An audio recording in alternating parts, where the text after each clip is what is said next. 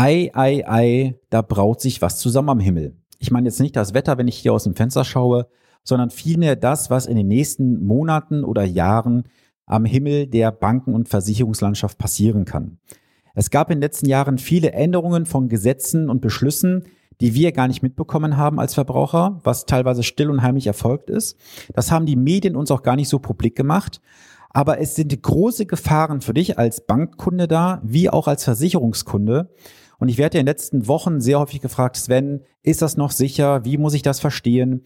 Und ich habe gestern Abend ein YouTube-Video aufgenommen mit ungefähr 10, 12 Minuten Laufzeit, musste dann allerdings feststellen, dass bei einer Videosequenz die Tonspur nicht aufgezeichnet wurde. Das heißt, ich bin heute Morgen ganz früh ins Büro gefahren, habe das Ganze nochmal aufgenommen, ich habe das Video bei YouTube hochgeladen und ich würde dir auch empfehlen, dieses Video bei YouTube anzuschauen, denn dort hast du alle Quellen visuell aufbereitet von mir und du bekommst auch alle Quellenangaben in die Show Notes verlinkt aktuell im Podcast und beim äh, Video bei YouTube ist es natürlich auch verlinkt, so dass du alles nochmal nachlesen kannst mit eigenen Augen. Und ich möchte dich bitte mit damit anregen, fördern und unterstützen. Ich möchte dich jetzt nicht animieren, jetzt schnell einen äh, Schnellschuss zu machen, da irgendwas zu kündigen oder da irgendwelche äh, Krisenszenarien aufzubauen. Du solltest dir nur bitte Gedanken machen zu dem Thema, denn das ist in der breiten Bevölkerung noch nicht angekommen. Und ich bitte dich eindringlichst, informiere bitte alle Menschen in deinem Umfeld, die Kunde bei einer Bank sind, was natürlich dann jeder sein dürfte, informiere sie bitte darüber, dass es dort gewisse Gesetze gibt und Veränderungen, die uns alle irgendwann betreffen werden, wenn wir nicht irgendwelche Handlungen unternehmen. Das soll es für jetzt ganz kurz gewesen sein. Ich spiele jetzt gleich die Tonspur ein, wünsche jetzt auf jeden Fall schon mal einen wundervollen Tag, bleib gesund und bis zum nächsten Montag. Ciao, ciao. Sage mal, gehörst du auch zu diesen Personen, die glauben, das Geld bei der Bank ist noch sicher, der Ruhestand ist sicher ausfinanziert mit einer Lebens- oder Rentenversicherung? Dann solltest du dieses Video auf jeden Fall anschauen, denn ich gebe dir jetzt Informationen an die Hand, die du so vielleicht noch nicht gehört hast und warum dein Geld in Gefahr ist. Das erfährst du nach dem Intro. Let's go!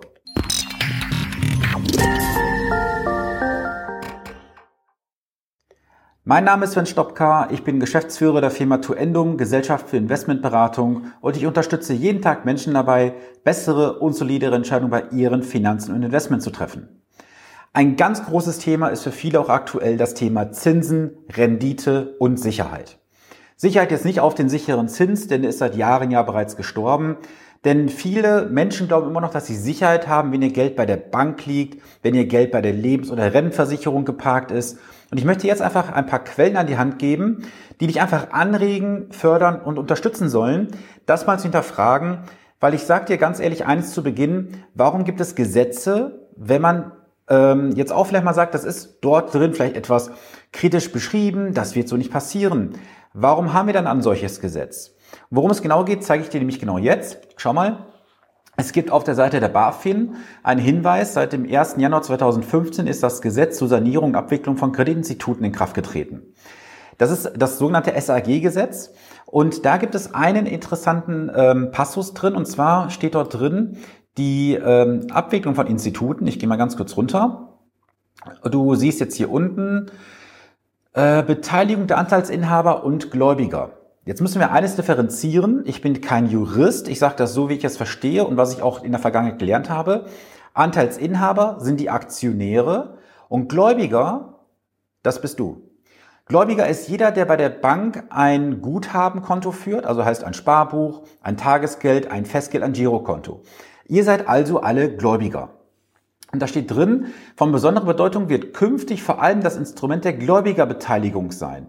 Gläubigerbeteiligung Herzlichen Glückwunsch, du wirst zur Rettung deiner Bank herangezogen. Jetzt kannst du das natürlich alles noch weiter durchgehen. Ähm, da steht nämlich auch drin, Anteilsinhaber und Gläubiger können nun im Krisenfall an den Verlusten und Rekapitalisierung des Instituts beteiligt werden. Ziel ist es, die Bewältigung von Bankenkrisen nicht mehr mit Steuergeldern zu finanzieren.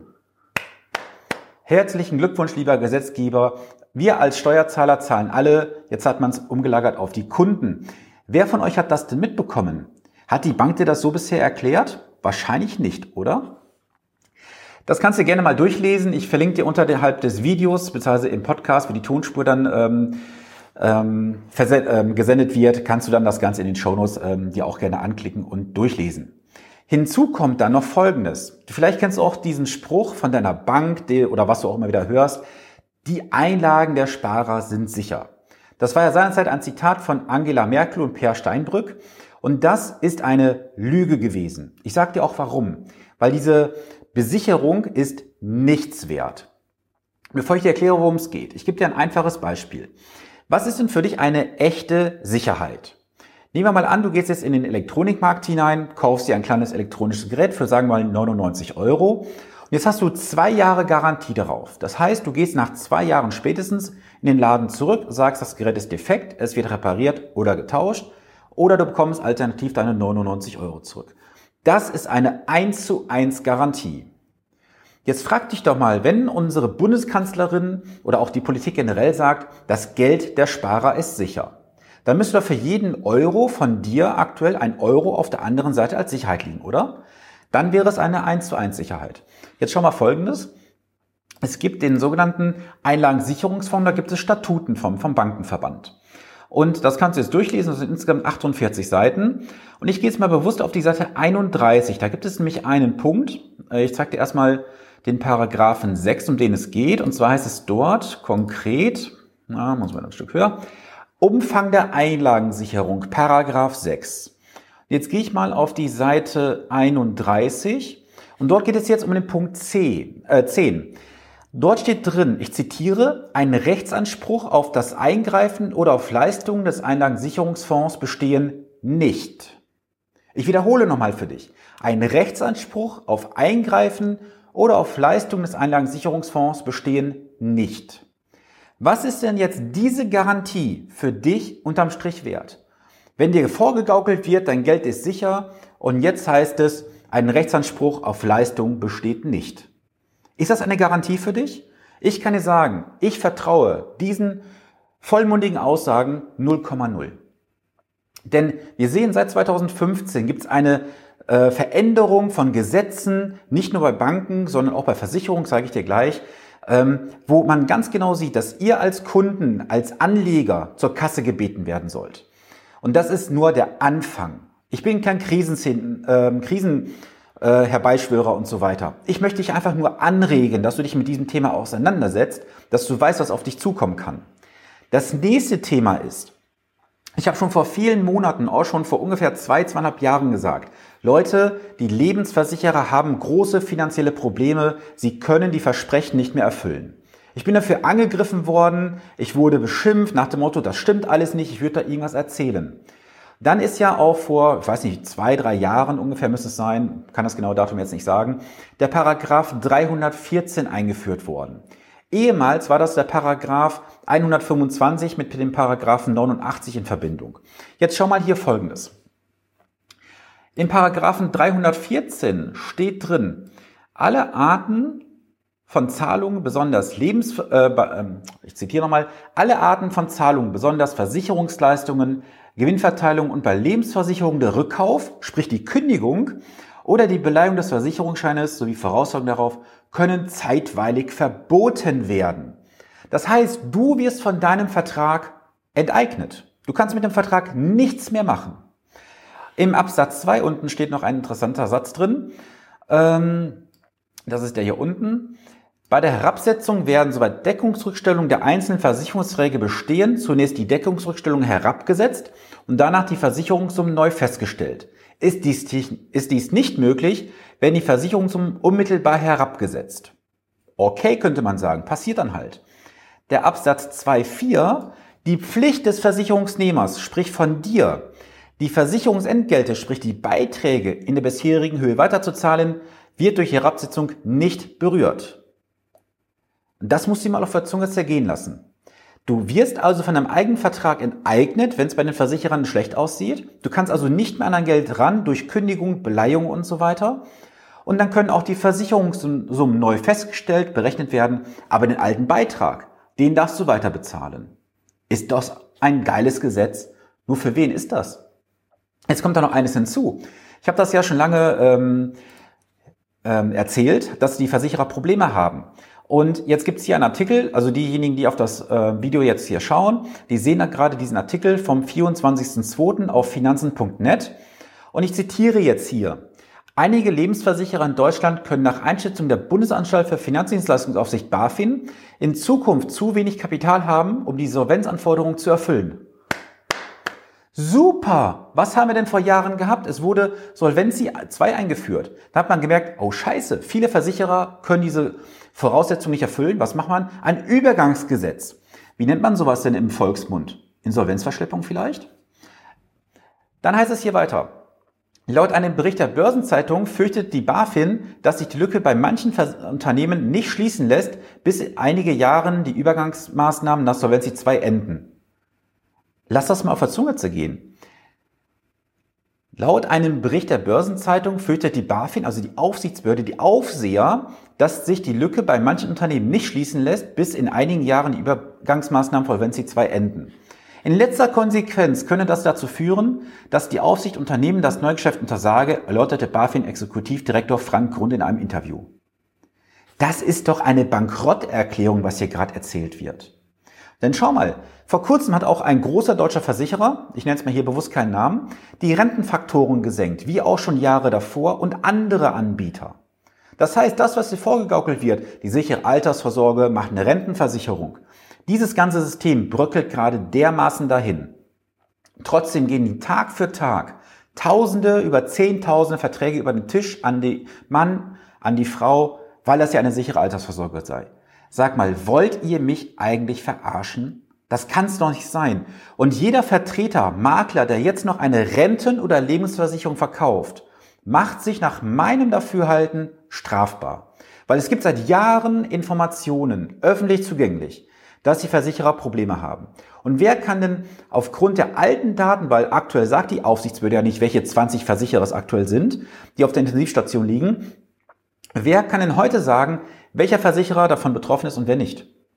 Die BaFin gibt es ja nicht raus. Guten, guten Gewissens warum. So, dann zitiere ich hier mal unten weiter.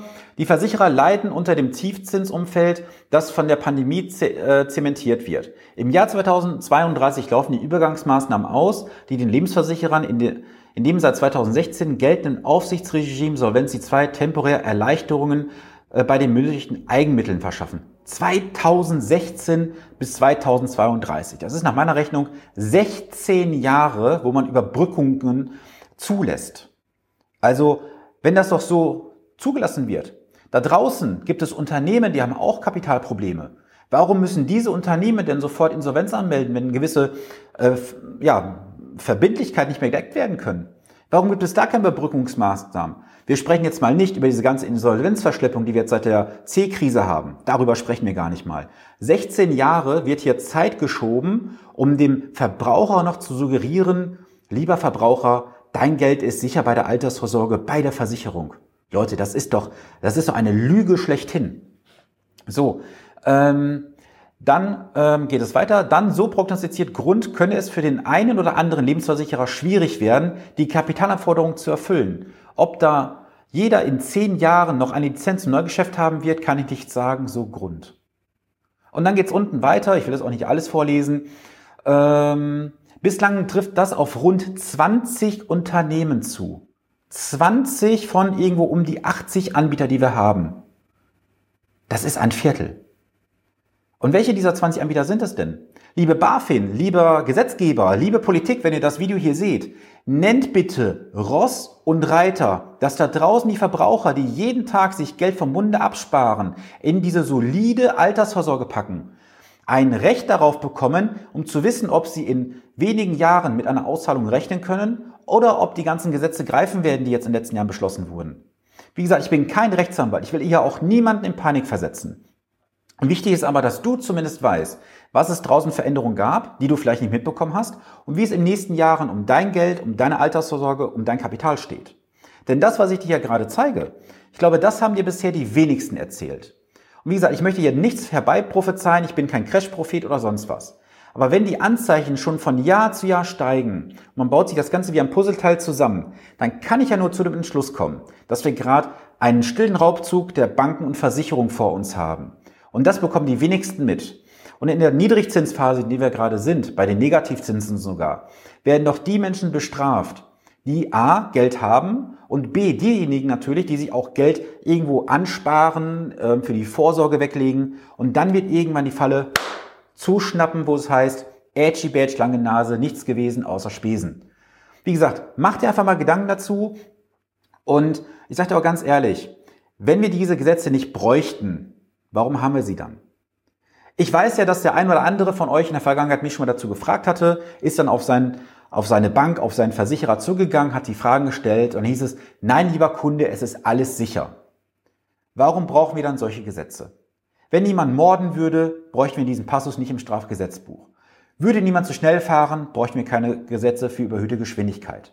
Also lasst euch doch keinen Bären auf die Nase aufbinden. Schaltet einfach mal den logischen Menschenverstand an, hinterfragt kritisch und nur die kritischen Hinterfrager, die werden auch Antworten auf ihre Fragen bekommen. Und du solltest dich bitte mit diesem Thema beschäftigen, halt es im Auge und wenn du keine weiteren Informationen verpassen möchtest, dann abonniere gerne diesen Kanal hier, dann bist du mal up to date, wenn es Neuigkeiten gibt. Denn ich werde in den nächsten Wochen und Monaten noch einige Videos veröffentlichen zum Thema Real Talk. Gib dir Quellen an die Hand, mit denen du dich auf jeden Fall beschäftigen solltest. Und jetzt wünsche ich dir erstmal einen wundervollen Tag. Wenn du Fragen hast, kommentiere gerne oder kontaktiere mich gerne über Social Media oder E-Mail. In diesem Sinne, viele Grüße, dein Sven Stopka.